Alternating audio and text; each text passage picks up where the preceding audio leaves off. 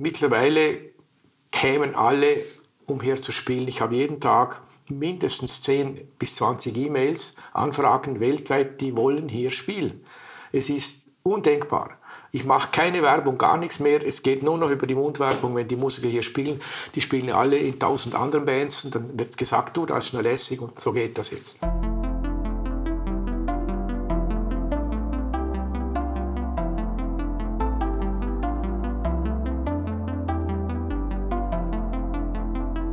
Willkommen zum Podcast Warum gehen, wenn man tanzen kann, des Kunstvereins Schichtwechsel. Wir stellen hier Personen vor, die ungewöhnliche Wege gegangen sind, ihren Leidenschaften gefolgt sind und dafür Risiken eingegangen sind. Es sind Menschen, dank denen, frei nach Hartmut Rosa, vibrierende Drähte in der Welt entstanden sind, Drähte, die sich verselbstständigt, vervielfältigt und die Welt zu einem besseren Ort gemacht haben. Damit möchten wir Mut machen, im Leben eigene Wege zu gehen. Mein Name ist Laura Hilti und ich freue mich, dass Karl Gassner heute bei uns zu Gast ist. Etwas versteckt im Keller eines Einfamilienhauses in Eschen, Liechtenstein, befindet sich der Jazzclub Tangente. Dort treten sowohl lokale Bands als auch internationale Jazzgrößen auf. Karl Gassner gründete diesen Jazzclub vor 44 Jahren nicht nur mit, sondern baute ihn kurzerhand in den Keller seines eigenen Hauses ein und ist bis heute hauptverantwortlich für dessen Betrieb. Dies ist jedoch bei weitem nicht das Einzige, was der bald 73-Jährige im Laufe seines Lebens im Kulturbereich initiiert hat.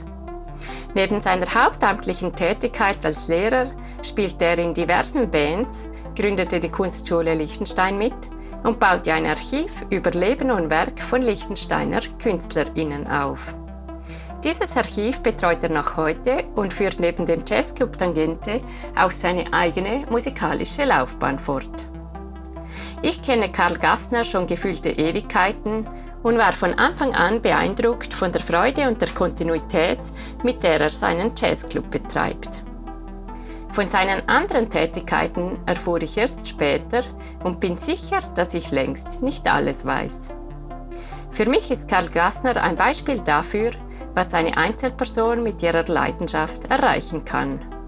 Ich freue mich deshalb sehr, dass ich mich heute mit ihm in seiner Wohnung direkt über dem Jazzclub Tangente unterhalten kann.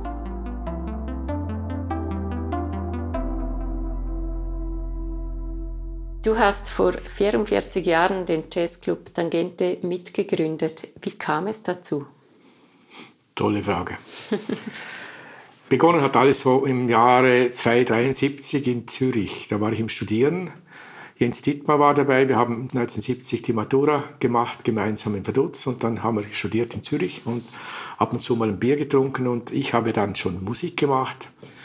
Und das große Problem war immer, wo kann man ein Probelokal finden und das auch noch benutzen, wegen der Lautstärke. Das war immer die große Frage. Und schlussendlich in vielen Diskussionen habe ich mir dann gesagt, wenn ich irgendwann mal in Liechtenstein bin und als Sekundarlehrer tätig sein werde, baue ich mir ein Haus und dann baue ich mir den Raum da hinein. Die Planung war 77, 78, 79 dann die Eröffnung der Tangente. Aber ich muss sagen, wir wussten beide nicht, ob das eine gute oder eine schlechte Idee ist. Das ist natürlich schon klar. Wir haben da gepokert. Die Idee war ja sicher an sich gut, aber dass wir dann auch nebst dem Probelokal das umfunktioniert haben zu einer Galerie und einem Jazzclub, das war natürlich dann auch die Steigerung, oder? Und Jens war natürlich damals schon in der bildnerischen Welt sehr aktiv und hat natürlich gepocht drauf, dass Galerie sein muss. Ich war da noch nicht so Fan. Ich war eher in der Musikbranche aktiv. Aber wir haben uns zusammengetan und sind den Weg gemeinsam gegangen. 15. September 79 Eröffnung und dann keine Eintrittsgelder verlangt, gar nichts, einfach nur auf Spendenbasis, bis wir dann gemerkt haben, oh, es wird eng. Und dann kam die nächste Frage, ja, da könnte man doch den damaligen Jugend- und Kulturbeirat anfragen, ob die uns unterstützen. Das geheißen, im Prinzip schon, aber man kann keinen Karl Gastner und Jens Diekmann unterstützen. Ihr seid keine juristische Person. Aha, dann haben wir gedacht, dann machen wir einen Verein. Im September 1979 gab es den Tangente-Verein. Und dann kamen die ersten Gelder. 500 Franken, 1000 Franken. Und so ging das weiter dann. Also Die, die Schwierigkeit war natürlich, den Verein zu unterhalten. Das ist natürlich eine Knochenarbeit. Man muss jedes Jahr eine Generalversammlung durchführen, du musst Rechenschaftsbericht ablegen. Das heißt nicht, dass ich Angst habe vor dem, nee, aber die viele Zeit, die man investiert, oder? Und das ist natürlich dann schon noch, das war alles nicht beabsichtigt. Aber trotzdem, die Tangente gibt es immer noch. Die galeristische Tätigkeit haben wir 2005, glaube ich, eingestellt. Grund, ganz klar, die Ausstellungsmöglichkeiten in Liechtenstein haben sich verdoppelt, verdreifacht, vervierfacht. Was mich dann bewogen hat zum grausamen Entschluss, Galerie einstellen, dafür Tangente Jazzclub erweitern. Das war dann schlussendlich das Ziel. Und jetzt haben wir das so durchgezogen, es funktioniert immer noch ganz gut. Warum habt ihr euch für die Musikrichtung Jazz entschieden? Es ist ganz einfach. Ich war natürlich damals schon in der Jazzbranche tätig. Also ich war in der New Orleans Dixieland Band von Brian Chiefs dabei. Ich habe äh, in St. Gallen Jazz gespielt im Big Band war in Zürich in einem Orchester, das äh, Jazzrock gespielt hat. Für mich war das ganz klar. Unterhaltungsmusik oder weiß Poprock, das gab es ja schon. Aber Jazz gab es nichts. Und das war eigentlich meine Herzensmusik, wenn ich das sagen darf. Wir sind ja hier in der Provinz mehr oder weniger. Wie kam denn das an? Ja, das ist noch eine gute Frage. Der Benno Marxer hat damals schon begonnen, die Big Band aufzubauen, also die Jazz Big Band. Und mein Wunsch war es im Prinzip in dieser Gegend den Jazz ein bisschen schmackhafter zu machen. Und ich muss jetzt sagen, nach 44 Jahren ist mir das auch echt gut gelungen. Da darf ich mich jetzt freuen, weil zum Beispiel an der Musikschule, ich wollte da Kontrabassunterricht nehmen, hat es geheißen. Ja, bei uns gibt es keinen Unterricht für Kontrabass. Da musst du nach Felker. Also lauter so ganz schräge Dinge, oder? Jazz, das war gar kein Thema in der Musikschule, oder? das ist ja klassische Musik und sonst nichts, oder? Und das hat sich jetzt alles geändert, oder? Da bin ich auch sicher ein bisschen schuld dran. Das freut mich auch. Ich glaube, als ihr so Kinder wart, wurde das mehr oder weniger noch in der Kirche als Musik des Teufels angeprangert. Ja, ja. Also das war doch relativ eine neue Sache hier. Jein, in dem Sinn neu nicht, weil der Tag Wiese spricht der Aulo Büchel, hat ja im Theater am Kirchplatz, das ja so 1970, 71 eröffnet wurde, jene großen Weltmeister, Jazzgrößen hier gehabt. Ich denke jetzt an Ray Brown, Nils Henning Öste Petersen am Bass, also das sind wirklich ganz großartige Musikerinnen und Musiker, die er da auf der Bühne gehabt hat und Jazz war in dem Sinn dann nicht mehr so verpönt, weil er ja das mir sozusagen den Teppich gelegt hat. Oder? Wir konnten natürlich nicht in dieser Größenordnung Musikerinnen und Musiker auf die Bühne stellen, weil uns die Finanzen fehlten, ganz klar. Oder? Aber wir haben es versucht mit einfacheren Mitteln und mittlerweile kämen alle, um hier zu spielen. Ich habe jeden Tag mindestens 10 bis 20 E-Mails, Anfragen weltweit, die wollen hier spielen. Es ist undenkbar. Ich mache keine Werbung, gar nichts mehr. Es geht nur noch über die Mundwerbung, wenn die Musiker hier spielen. Die spielen alle in tausend anderen Bands und dann wird gesagt, du, das ist nur lässig und dann so geht das jetzt. Also, ja. Und wie hat das angefangen? Also ich nehme an, ganz am Anfang kamen die Leute ja nicht auf dich zu. Hast du den Anfragen gestellt? Oder? Da habe ich, ich war natürlich in der St. Galler Jazzszene tätig selber und habe natürlich dort einige Musikerinnen und Musiker kennengelernt die dort aktiv waren in der Jazzschule und so. Und die habe ich natürlich gleich gefragt. Dann in der Vorarlberger Szene gab es einige tolle und die habe ich dann natürlich auch hierher geholt und die haben das dann wieder weitergesagt. Also das ist dann die Mundwerbung.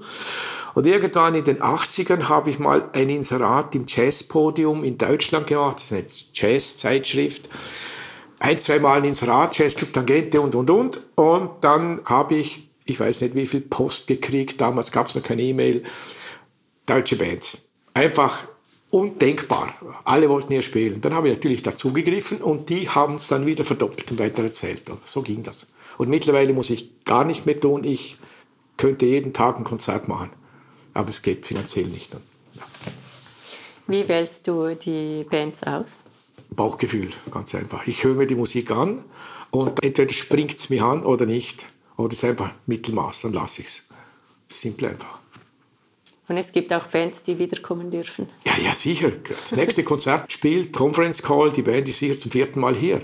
Die kommen jedes Jahr, wenn sie auf Nähe sind, sicher dran. Also das, das gehört zum Programm. Weil sie sind tolle Musiker.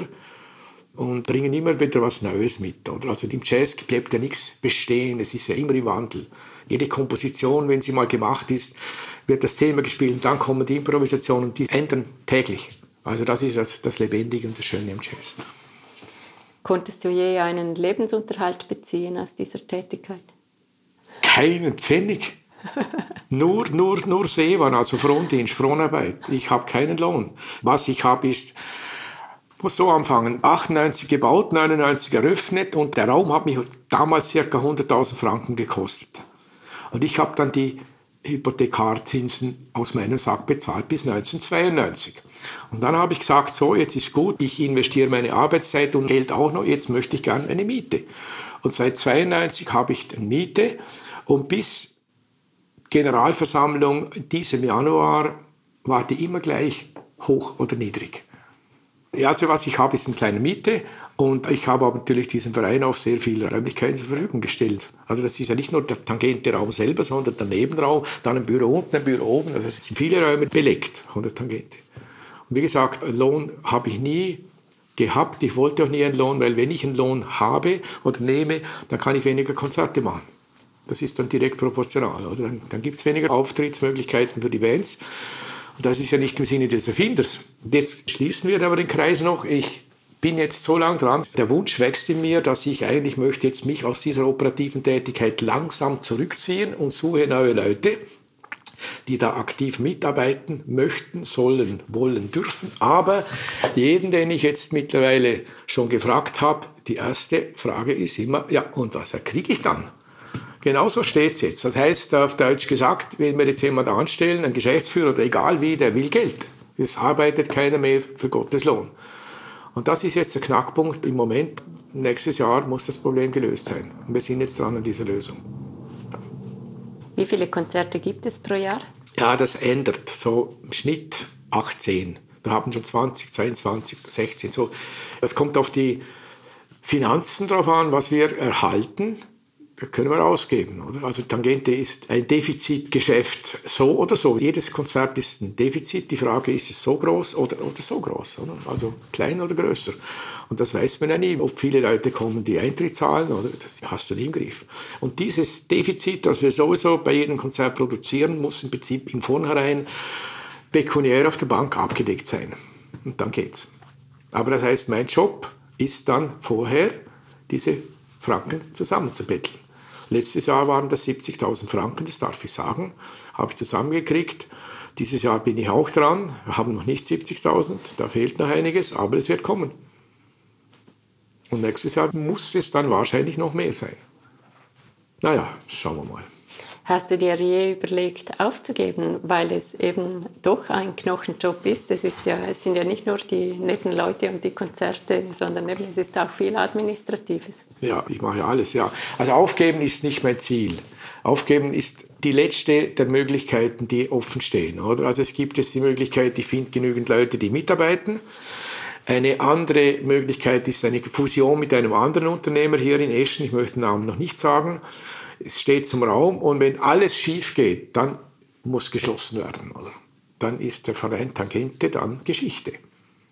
Aber ich würde dann wahrscheinlich den Mantel behalten, das heißt den Namen Tangente als Verein leben lassen, nicht beerdigen. Aber er muss ja nicht mehr aktiv sein. Mhm. Dann kommt vielleicht in 20 Jahren jemand auf die Idee und dann kann er den Mantel schnappen, oder? Wer weiß. Und was hat dir diese Tätigkeit jetzt in den letzten 44 Jahren gegeben? Weil es ja eben ein großer Aufwand war, aber es muss ja etwas gewesen sein, das dich fasziniert hat. Ja, sicher. Also das, wo soll ich jetzt anfangen? Fangen wir bei den Bands an. Also wenn die Jazzmusiker ankommen, das heißt, entweder kommen sie mit dem Auto oder mit dem Zug, wenn sie mit dem Zug kommen, hole ich die ab am Bahnhof.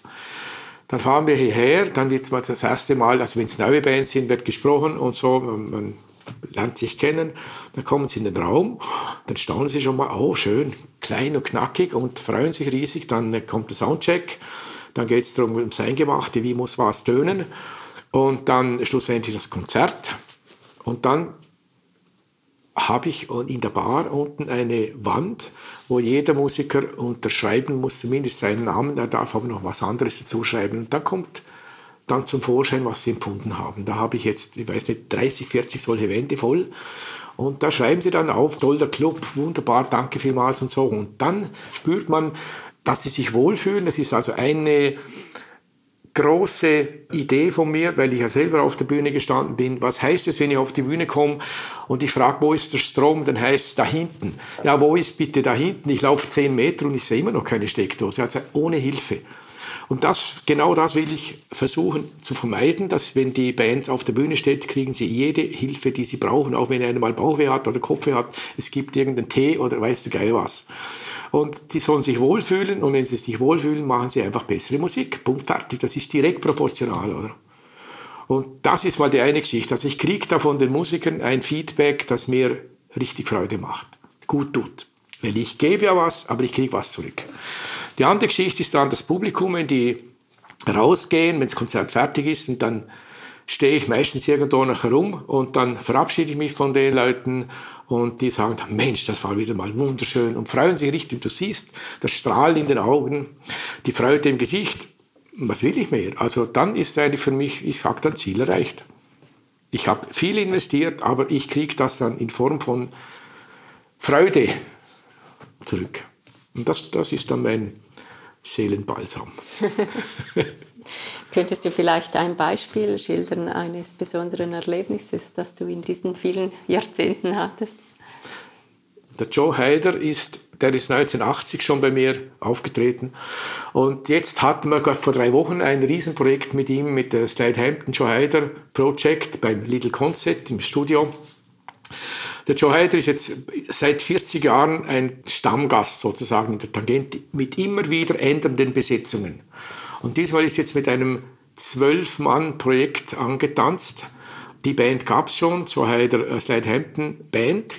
Die gab es in den 70er Jahren.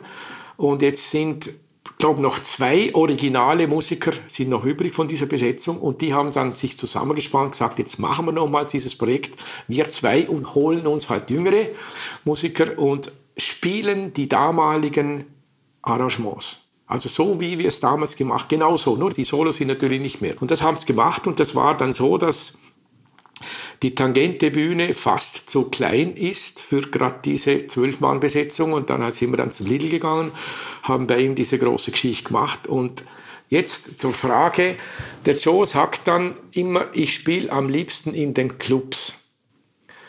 Auch bei dir und bei dir am liebsten. Und das sind dann so Sachen, wenn du das hörst, denkst du dann schon, also es muss schon was haben, der Club, der Jazzclub Tangente, oder? Das ist jetzt so ein Beispiel und jetzt hat er wieder vorgestern angerufen und hat gesagt, ich komme im Mai 2024 wieder im Trio mit einem Stringquartett, also klassisches Quartett. Sieben Leute. Wo machen wir es? Ja, du bist mein Partner, das mache ich mit dir. Also ganz klar, hier will er das machen. Also das ist so wie jetzt eine fast Vater-Kind-Beziehung. Er ist ja er ist 87 oder nicht 73, also herrlich, oder? Das mache ich mit dir, ist dann ganz klar, oder? Das ist dann schon gewaltig, wenn du sowas hörst, oder? Also, ja, das sind so Erlebnisse und natürlich auch die jungen Musikerinnen. Beispiel Lage Lund hat bei uns gespielt beim 40-jährigen Jubiläum. Gitarrist aus dem Norden, hammermäßig gut und Covid sei Dank können wir alle Konzerte videomäßig aufzeichnen und machen die Streams und stellen es dann auch auf YouTube und auf YouTube haben wir jetzt beim Lage rund 44.000 Klicks. Wow. Muss auch gesagt sein, oder? Mhm. Also das ist die einzige Band, bei der es wird so viel Resonanz haben, was mich natürlich riesig freut. Was und natürlich den Namen Tangente wieder noch vermehrt in die Welt hinausträgt, oder? Und noch mehr Musiker wollen jetzt. Das ist die andere Geschichte, oder? Und trotzdem möchtest du aufhören. Ja, ich bin jetzt ein alter Mann, darf ich mal sagen. Ich werde bald mal 73 Jahre alt, es geht nicht mehr lange. Und dann gibt es bei mir in meinem Leben auch eine Änderung, persönlich selber. Ich habe mich jetzt auch noch anderswo orientiert. Die Spiritualität ist in mein Leben getreten. Und da möchte ich natürlich jetzt vermehrt meine Zeit investieren und denke, nach 44 Jahren darf ich schon diesen Jazzclub in andere Hände übergeben. Da gibt es sicher, also ich hoffe natürlich, es gibt sicher Leute, die das sicher gut machen und mindestens so gut, wenn nicht besser als ich. So ist das. Ich habe mich noch gefragt, woher kommt denn das alles? Also eben, du hast ja nicht nur die Tangente aufgebaut, du warst an der Kunstschule Liechtenstein mit beteiligt an der Gründung. Es gibt noch andere Unterfangen. Kommst du aus einer Unternehmerfamilie? Ist die Familie sehr kulturaffin? Oder woher kommt dieses Engagement und diese Leidenschaft und auch, auch diese Fähigkeit, das über so viele Jahre durchzuziehen? Ja, also das ist wahrscheinlich in meiner Seele schon verankert, von Geburt her, würde ich mal so sagen. Aber ich habe mit der Musik angefangen. Also meine Schwester hat, als ich acht, neun, zehn Jahre alt war, hat die Gitarrenunterricht gehabt, offiziell, oder? Und ich habe dann die Gitarre in die Hand genommen und ihr auf die Finger geguckt und dann einfach das kopiert. Und in 64 haben wir angefangen, Musik zu machen. Wir hatten zwei Gitarristen und einen Schlagzeuger, keinen Bassisten, musste ich halt einen Bass übernehmen. und dann habe ich einen E-Bass gekriegt und dann sind wir immer am Samstagnachmittag kam am deutschen Fernsehen dann irgendeine Beatles Beat Show, Beat hat es damals geheißen, da habe ich den Bassisten auf die Finger geguckt, wie tut der, was macht der und dann habe ich das kopiert. So ging das. Ich konnte ja das nirgendwo lernen, oder? Also die Musik ist dann so in mein Leben getreten. Dann habe ich jahrzehntelang Unterhaltungsmusik gemacht, Tanzmusik und recht gut Geld verdient im Studium. Und irgendwann hat es mich dann zum Jazz hingezogen. Das heißt, ich wurde gefragt an einem Hochzeit, wo ich Tanzmusik gemacht habe, hat einer gefragt, der Istvan Lork, war Gast dort, du, möchtest du nicht bei uns in St. Gallen der Big Band mitspielen? Ja, bitte, oder? Ich war gerade ein bisschen überrascht. Doch, komm mit, ich nehme dich mit. Und so bin ich da reingeraten. Nicht? Und dann habe ich gemerkt, was für ein Potenzial ist. Und so bin ich zur Musik wirklich gekommen, also zum Jazz gekommen. Dann natürlich habe ich noch ganz andere Fähigkeiten. Ich habe immer gern mit Holz, Metall gearbeitet, auch Elektronik, also damals Radios gebaut und Sender gebaut in jungen Jahren. Dann hat man die LPs laufen lassen, ist dann mit dem Taschenradio ums Haus herum und hat auf UKW dann die Sender, hat diese Musik gesendet und also grausame Geschichten und eine Geschichte natürlich noch verrückt. Das war 1969 im Gymnasium in Vaduz.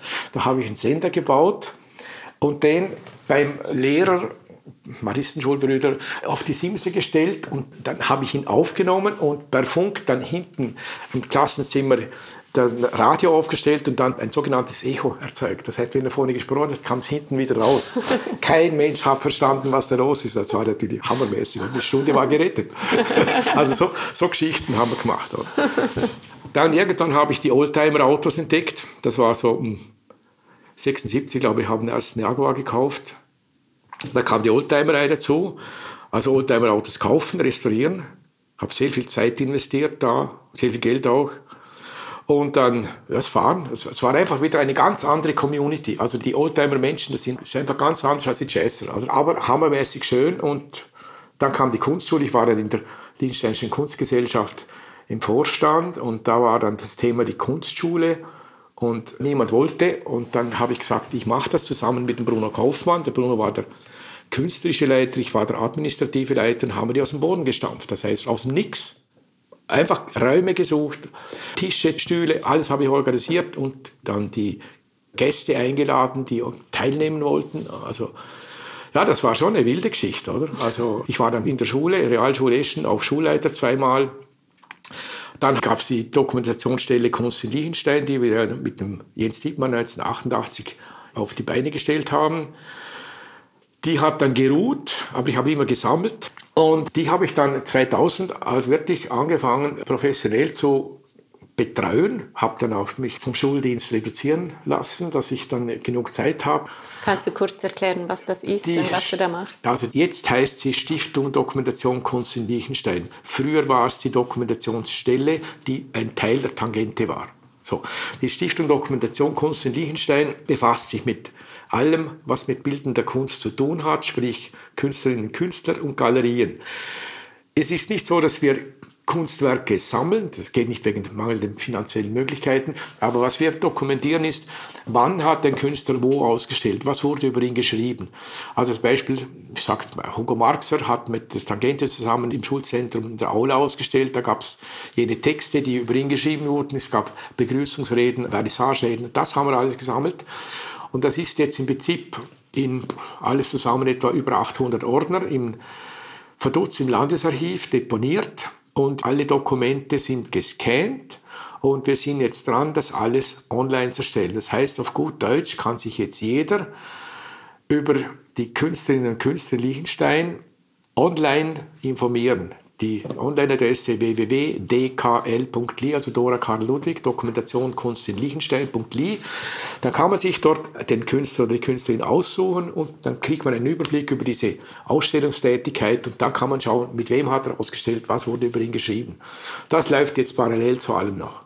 Warum hast du das gemacht? Ja, das Warum ist eine gute Frage. Das ist eigentlich gar nicht meine Branche. Eigentlich hätte ich ein Musikerarchiv erstellen sollen. Das ist noch ein Überbleibsel von Jens Dietmar. Da muss ich ihm ein Kränzchen winden. Weil damals, als wir die Galerie Tangente betrieben haben, gab es die Fragestellung für uns immer, ja, jetzt sollen wir eine Ausstellung mit dem, mit dem Bruno Kaufmann machen.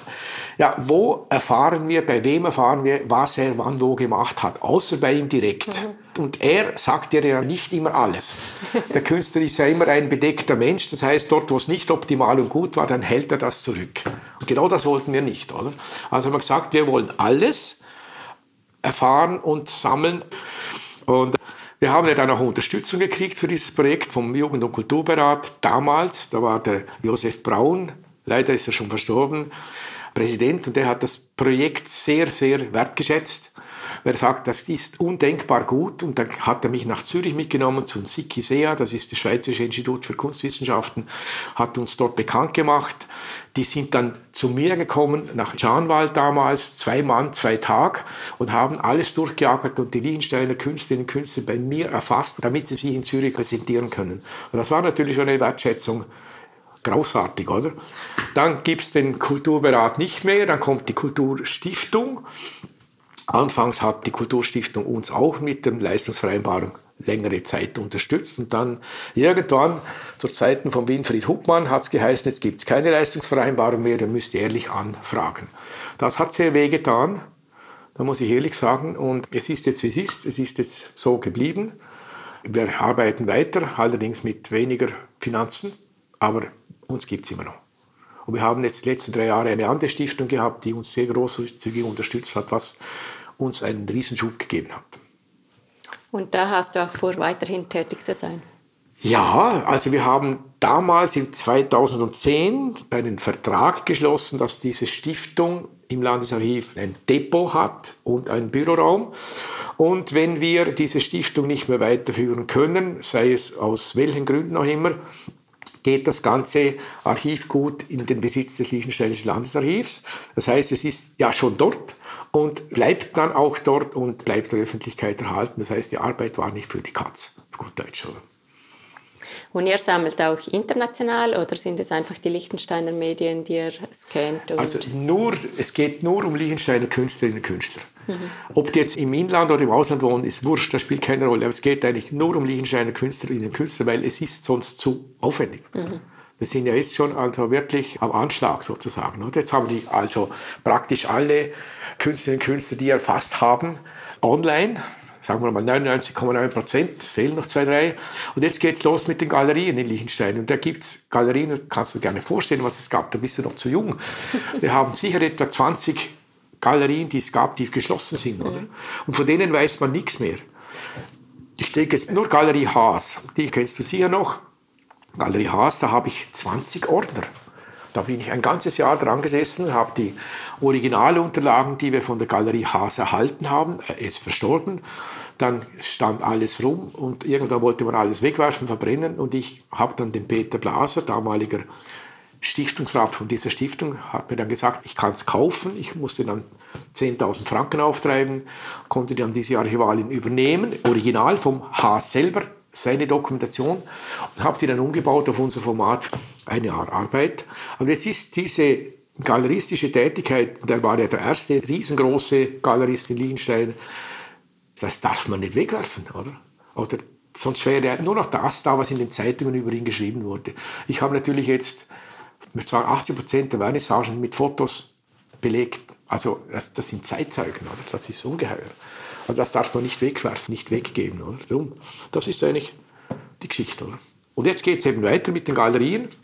Es werden die erfasst. Und das Schlimme an der ganzen Geschichte ist, dass das nie aufhört. Es werden täglich neue Künstler geboren, aktiv, die erstellen aus, die produzieren und es ist zum Verzweifeln, gut Deutsch, oder? Aber die Jungen, die sind alle so gut dokumentiert mit eigener Webseite, das ist jetzt nicht mehr so schlimm, die machen das ganz gut, aber das Hauptgewicht legen wir, die Cornelia nicht, auf eher schon die älteren, also sagen wir bis in die 90er, 2000er Jahre oder 2010, aber alles andere ist dann schon recht gut dokumentiert, aber alles von vorher praktisch nichts, oder? Dann hat man mir auch gesagt, ja, das, was du da machst, das kann man dann alles in den Zeitungen, im Archiv nachsehen und so. Dann sage ich, ja, recherchier du mal, da bist du tausend Stunden dran. Wir haben alles gebündelt, oder? Das haben gewisse Leute nicht verstanden, aber es ist ja wurscht. Ja, auch wir sind dir sehr dankbar. Ich war letztes Jahr bei dir und zum Glück hast du eine Kopie der Gründungsstatuten unseres Kunstvereins aufbewahrt, ja. weil wir uns sonst gar nicht hätten im Öffentlichkeitsregister eintragen ja, lassen da sieht man, Genau, da sieht man erst, was das für eine Wichtigkeit hat. Das ist so. Du warst ja dein Leben lang fast Lehrer. Du hast ja. auch eine Ausbildung dazu gemacht. War das für dich eher einfach eine Möglichkeit, Geld zu verdienen oder war das auch eine Leidenschaft? Das zweite, auch eine Leidenschaft. Also Geld verdienen musste ich ja, weil ich ja meine Zeit mit Geld ausgeben verbracht habe bei den Autos und dann viel Zeit investiert habe mit Frontdienst. Also muss ich irgendwie was tun, wo ich Geld verdienen kann. Ich bin froh, dass ich Sekundarlehrer geworden bin. Ich war ja am Anfang an der ETH in Zürich, habe dort anderthalb Jahre Elektrotechnik studiert und dann gewechselt, weil ich gemerkt habe, das ist nicht das. Ich wollte eigentlich auf Starkstromtechnik mich spezialisieren und habe dann gemerkt, dass es das Schlimme war damals, dass in der Liechtensteinischen Kraftwerke, man muss sich mal immer die 50 Jahre nach vorne denken, oder gab es eigentlich die Möglichkeit dort diese Starkstromtätigkeit auszuführen. Und dann war in der ETH in Zürich war der Gunther Wolf, zwei Jahre älter als ich, hat dann abgeschlossen und hat genau den Job, den ich eigentlich mir mal so ausgedacht habe, geschnappt. Und da dachte ich mir, passt. Dann muss ich jetzt das nicht mehr. Oder? Das war dann wirklich, das tönt jetzt so einfach, aber es ist so. Und da habe ich gesagt, okay, dann ein weiterer Kollege von mir, der auch an der ETH war, hat umgesattelt auf Sekundarlehrer, hat gesagt, das mache ich auch. Und heute bin ich froh, das ist das Beste, was mir passieren konnte, weil ich ja viel mehr Zeit habe. Mittwochnachmittag frei. Samstagmorgen zwar noch lange Zeit Unterricht, das wurde dann immer redimensioniert, schlussendlich dann Samstagmorgen auch frei, das heißt den ganzen Samstag frei. Also das war vom Zeitgefäß her nicht von 8 bis 12 und von 2 bis 18 Uhr täglich, sondern am Nachmittag ab und zu mal um 3 Uhr, 4 Uhr schon fertig. Also das war wirklich eine, eine Freude, dass das so passiert ist, oder? Dass ich diese Zeit hatte. Einerseits. Und dann, das Zweite, Unterrichten ist eine Tätigkeit, die man auf viele Arten ausüben kann. Entweder man steht hinter dem, was man sagt und freut sich an dem, oder man will einfach nur Wissen vermitteln. Das ist ja das Einfachste. Ich sage, so ist es und fertig, oder? Ich kann aber auch sagen, kann mir auch denken, ja, ich versetze mich in das Denken des Kindes hinein. Was versteht es? Wo kommt es nicht mehr mit, oder? Also ein kleines Beispiel. Wenn wir in der ersten Klasse in der Realschule die Kinder als Klassenlehrer halten, sind ja da Kinder von verschiedenen Gemeinden, von verschiedenen Lehrern. Und die stehen nicht alle auf dem gleichen Niveau. Die einen können es einmal eins auswendig, absolut spitzenhaft, und die anderen haben keine Ahnung. Sagen jetzt ganz extrem, oder? Was ist dann mein Job? Ich muss die dort abholen, wo sie stehen. Also ich kann nicht einfach sagen, ich arbeite mit denen, die das einmal eins können und baue dort auf, dann übergehe ich die anderen. geht nicht. Oder? Das war eben die große Kunst, die Kinder so zu fördern, dass ich dann irgendwann in einem halben Jahr alle gleich weit habe. Und dann kannst du dann Gas geben, oder? Das hat dann schon Spaß gemacht. Das habe ich wirklich sehr gerne gemacht. Also ein Ziel von mir war auch immer, es muss mindestens einmal in der Stunde gelacht werden, es muss lustig sein, irgendein Witz muss geklopft sein und dann hole ich die wieder. Eine Geschichte war dann auch noch die Strafaufgaben. Ganz am Anfang, wenn jemand was nicht gemacht, Hausaufgaben nicht gemacht hat, dann mussten sie eine Hausordnung abschreiben. Und dann gab es die Cleveren, die haben dann die Hausordnung von vornherein abgeschrieben, parat gehabt und die verkauft. Oder? Da habe ich das gemerkt. Nach zwei Monaten musste ich, das geht gar nicht. Dann haben wir einen Farbcode eingeführt, dieser Abschnitt mit Rot, dieser mit Blau. Also der Farbcode hat geändert, man konnte nicht mehr vorschreiben. Und das Beste war dann, schreib doch zum Thema, was du gemacht hast, Hausaufgaben nicht gemacht oder schreib einen Aufsatz. Und das war dann natürlich der Hammer, oder? Die Aufsätze habe ich noch. Also glaubst nicht, ich habe so einen Stapel, also nicht 40 Zentimeter habe ich noch mit Namen und Datum von allen Schülern. Das sind so herrliche Geschichten. Also das ist wirklich ein Fundus, wie ideenreich die Kinder waren. Lieber Herr Gastner, jetzt habe ich meine Hausaufgaben vergessen. Ich weiß nicht warum, aber es schaut so aus, als ob ich die wirklich vergessen habe. Und so geht das dann weiter. Herrlich. Ich konnte dann nicht schimpfen, weil sie haben den Aufsatz geschrieben. Oder? Und dann wurde gesagt, super, du hast dich mit dem Thema beschäftigt. Oder? Gut ist. So, ja, das ist also die, die Lehrtätigkeit habe ich sehr gerne gemacht. Ich war auch zweimal Schulleiter und über 20 Jahre lang der Stundenplaner. Und zwar nicht mit dem Computer, sondern mit dem Kopf. Alles analog. Und habe tolle Pläne gemacht, muss ich sagen. Es ging immer darum, für die Lehrer optimal, so gut wie möglich und für die Kinder optimal. Und das Schwierigste war ja dann immer, du hast ja nicht nur Lehrer, die fix an deiner Schule sind, sondern es gibt Turnlehrer, die arbeiten an verschiedenen Schulen, Religionslehrer sind an verschiedenen Schulen, Hauswirtschaft, Handarbeitslehrer, die musste man immer zuerst abklären, wo, wann, welchen halben Tag kriege ich, oder? Das war das Erste dann. Und alles andere musste drumherum, oder? Und wenn dann der Stundenplan fertig ist, und dann gehst weg, zwei Tage später schaust du wieder drauf und dann siehst du die Farbkombinationen, das könnte man noch verbessern, da ist noch ein Loch, das können wir noch verbessern. Das war dann schon echt eine Challenge, oder? Das immer noch besser machen und nicht für den anderen schlechter. Optimal für alle, oder? Oder Optimierung für alle. Und das hat Spaß gemacht, ja. Bis 2010, da habe ich mit 60 Jahren gesagt, es reicht nach 35 Jahren Unterricht, jetzt gehe ich in die Frühpension. Ich weiß jetzt, wie die Pension geht. Nach 13 Jahren kann ich es ganz gut. Am Anfang war das nicht so einfach. Klar ging es, aber jeden Donnerstag hatten wir Teamsitzung um fünf, wenn es Donnerstag war, um so um 17 Uhr kam dann in meinen Kopf, äh, Karl, Teamsitzung, ah nein, du bist ja nicht mehr in der Schule. Oder morgens um 10, Pause, ah nein, ist nicht mehr. Das ist ja wie eingepflanzt in deinem Hirn, oder? Diese Termine.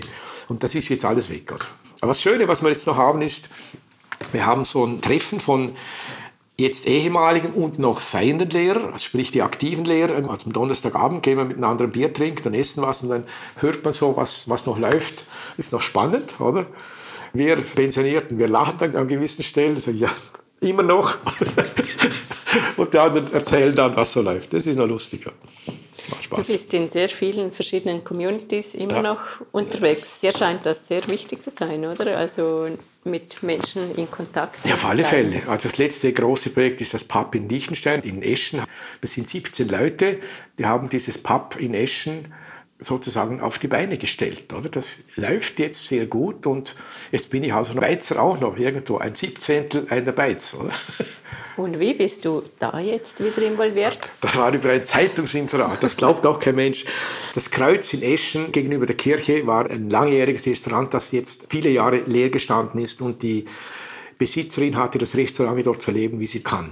Und dann ist dann die verstorben und dann war das so, dass, glaube ich, die Gemeinde Eschen wollte, dass man an dem Ort etwas macht und die Gemeinde Eschen aber nicht selber aktiv wurde, sondern der Sozialfonds hat dann dort zwei Häuser hingestellt und es war dann die Idee und der Sinn vom Ganzen, da war ja schon ein Restaurant, da will man wieder eins machen. Und das hat der René dann aufgegriffen, die Ideen, hat Kollegen um sich geschart, die da mit ihm das machen. Und dann hat er irgendwann ein Inserat in der Zeitung gesucht, äh, der da einsteigen will. Ich lese das, rufe ihm an, sage René, ich bin dabei, oder? Weil das ist ja sowas Verrücktes. Wir haben natürlich dann Innenausbau gemacht. Ich habe beim Elektrischen viel gemacht. Ich habe die ganze Beleuchtung über der Bar ist meine. Der Uwe Belzner der ist der Lichttechniker, der designt Säle lichtmäßig, also hammermäßig, hat uns auch das alles designt und ich habe das dann ausgeführt. Nicht? Also wir haben Symbols von den Schlagzeugern, die Symbols, die ausgemustert waren, aufgebohrt, also diesen Loch reingemacht und eine Lampenfassung eingebaut und die hängen jetzt über unserer Bar oder vom Schanerhof, Restaurant Hotel Schanerhof, also hat gebrannt. Das wurde dann auch abgebrochen und vorher konnten wir dort noch alle Lampen holen, alles was wir brauchen konnten, haben wir dort geholt. Und das haben wir in unser Beiz eingebaut. Herrlich. Und das ist jetzt ein Treffpunkt geworden. Für Ziel war ja, dass wir in unserem Restaurant, im Pub, junge Leute, Mittelalter und alte Leute haben. Alle. Weil über diesem Beiz, im Sozialfonds hat es Wohnungen, wo auch ältere Leute wohnen, die mit dem Rollator unterwegs sind und so weiter. Und die kommen auch. Und das ist so was Verrücktes wenn ich da hineinkomme, ich muss ja immer wieder mal schauen, weil ich bin ja einer der Älteren, muss einen Altersschnitt drauf tun und dann freue ich mich, sitzen schon ein paar Kollegen drin, bravo, aber auch viele Junge und das ist wirklich toll, das funktioniert jetzt mit der Durchmischung, hammermäßig, wirklich. Also das, das macht Spaß. War gestern drin bis 11 Uhr, war lustig, oder? Das zu erleben, wie die Jungen und die Mittelalter und die älteren Leute da miteinander kommunizieren. Herrlich. Also kann ich absolut bestätigen. Ich war auch schon ein paar Mal dort und es funktioniert. Ach, danke. Es würde mich aber schon wundern, weil das wünschen sich ja viele Gemeinden, dass es solche altersdurchmischten Treffpunkte gibt. Die wenigsten schaffen es. Woran liegt das? Hast du eine Erklärung? Ja, das hat mit dem Ambiente zu tun. Wie ist das Lokal ausgestattet? Also wenn ich jetzt die neuen Lokale betrachte, dann sind die immer ganz fein, weiß der Gucker was, piek sauber und, und, und. Also sauber sind wir natürlich schon, aber wir haben auch in der Gestaltung der Decke, in Gestaltung der Lichter, der Beleuchtung Nostalgie reingebracht. Das war schon was. Da war mal eines, oder beim Stammtisch, hinten ist ein riesengroßer Zählrahmen der kam von der Schule, von der ersten Schule, den haben wir einfach eingebaut da, oder? Da kann man jetzt sozusagen, man am Stammtisch sitzt, die Bier zählen, oder? Du hast die roten und der hat die gelben. Also einfach Spiele, oder? Einfach so Geschichten. Es steht ein altes Klavier drin, wir machen Pub singt, da laden wir die Leute ein und dann singen wir miteinander alte Lieder oder neue Lieder, je nachdem. Also, und dann, was wichtig ist, wir haben natürlich eine hammermäßig tolle Geschäftsführerin, die Adrienne, die schmeißt den Laden, also das ist wirklich ein Geschenk wie die das macht, mit welcher Liebe, mit welcher Kraft und sie ist auch schnell und sie hat gleich 30 Drinks, die sie mixt oder, und erfindet neue, ist also wirklich kooperativ, speditiv und hammermäßig toll. Also das ist Riesenfreude, dieses Girl. Ja. Das macht auch viel aus, oder? Dass die Leute kommen. Und wichtig ist der Wohlfühlmoment. Wenn man reinkommt, muss man sich schon wohlfühlen, oder? Also es ist nicht immer nur das Neueste und das Beste und das Sterilste, Optimale. Es darf auch mal ein bisschen was anderes sein, oder? Dann haben wir natürlich einen riesen schönen Garten. Jetzt, wo das Wetter wieder schöner wird im Frühling, haben wir einen überdachten Teil und dann können wir auch auf den Dorfplatz hinaus. Und dann natürlich, wenn schön Wetter ist, ist es hammermäßig, oder? Die Leute laufen vorbei, setzen sich schnell hin, trinken was und dann alles, alles bestens, oder? Ja. Das war ja nicht geplant, so wie es klingt. Ja, Hast geplant, bei mir nicht, dass ich bin einfach dazugekommen, ja. ich muss es so sagen. Aber als ich dann da Ja gesagt habe, war ich natürlich dann 100% dabei. Also das, nochmal was drauf. Und darum habe ich jetzt so viel, dass ich jetzt nach 44 Jahren Tangente sagen darf, jetzt möchte ich aus dem ein bisschen raus. Also das ist eine, einfach auch ein Grund, um jetzt mehr Zeit für mich selber zu haben. Oder? Also, wo ich nicht immer gebunden bin, wie jetzt morgen ist Konzert, ich muss dann, dann, dann das, das und das tun, dann bin ich gebunden, oder? Und das, von dem möchte ich jetzt ein bisschen weg, oder? Dass das andere Leute waren. Also auch zeitlich mehr ja, Freiräume ja, zu haben. Auf alle Fälle. Ich, meine, ich möchte schon noch 93 Jahre alt werden, das heißt 20 Jahre gebe ich mir locker noch. Aber ich möchte diese 20 Jahre jetzt noch mit anderen Inhalten füllen. Du machst auch noch Musik. Ja, ja, hast fast immer eigentlich Musik gemacht. Ja, bis 86 und dann 2000 wieder angefangen. Ich habe da dann aufgehört, als die Kinder kamen und dann äh, Tangente war zu viel. Das hat dann nicht mehr gepasst wegen den Probenarbeiten und Auftreten. Das ging dann nicht mehr. Aber ich habe dann wieder angefangen mit den zitternden Lippen in, in Feldkirch. Da war ich noch mit dem E-Bass dabei, ja. Und jetzt aber mit dem Kontrabass, mit den Johnny Seven, das ist natürlich schon eine, eine wilde Geschichte auch. Lauter ältere Herren mit einer jungen Dame, die Anuk, die singt bei uns, das ist natürlich unsere Perle. Das macht Spaß. Das ist wirklich eine ganz lässige Geschichte und das Schöne ist, dass der Stefan Frommelt uns sozusagen führt, die Arrangements macht für die Bläser. Die sind natürlich nicht alle die super größten Stars, sondern es muss so geschrieben sein, dass es spielbar ist, aber auch natürlich gut klingt. Und das schaffen wir. Das schaffen wir. Ja.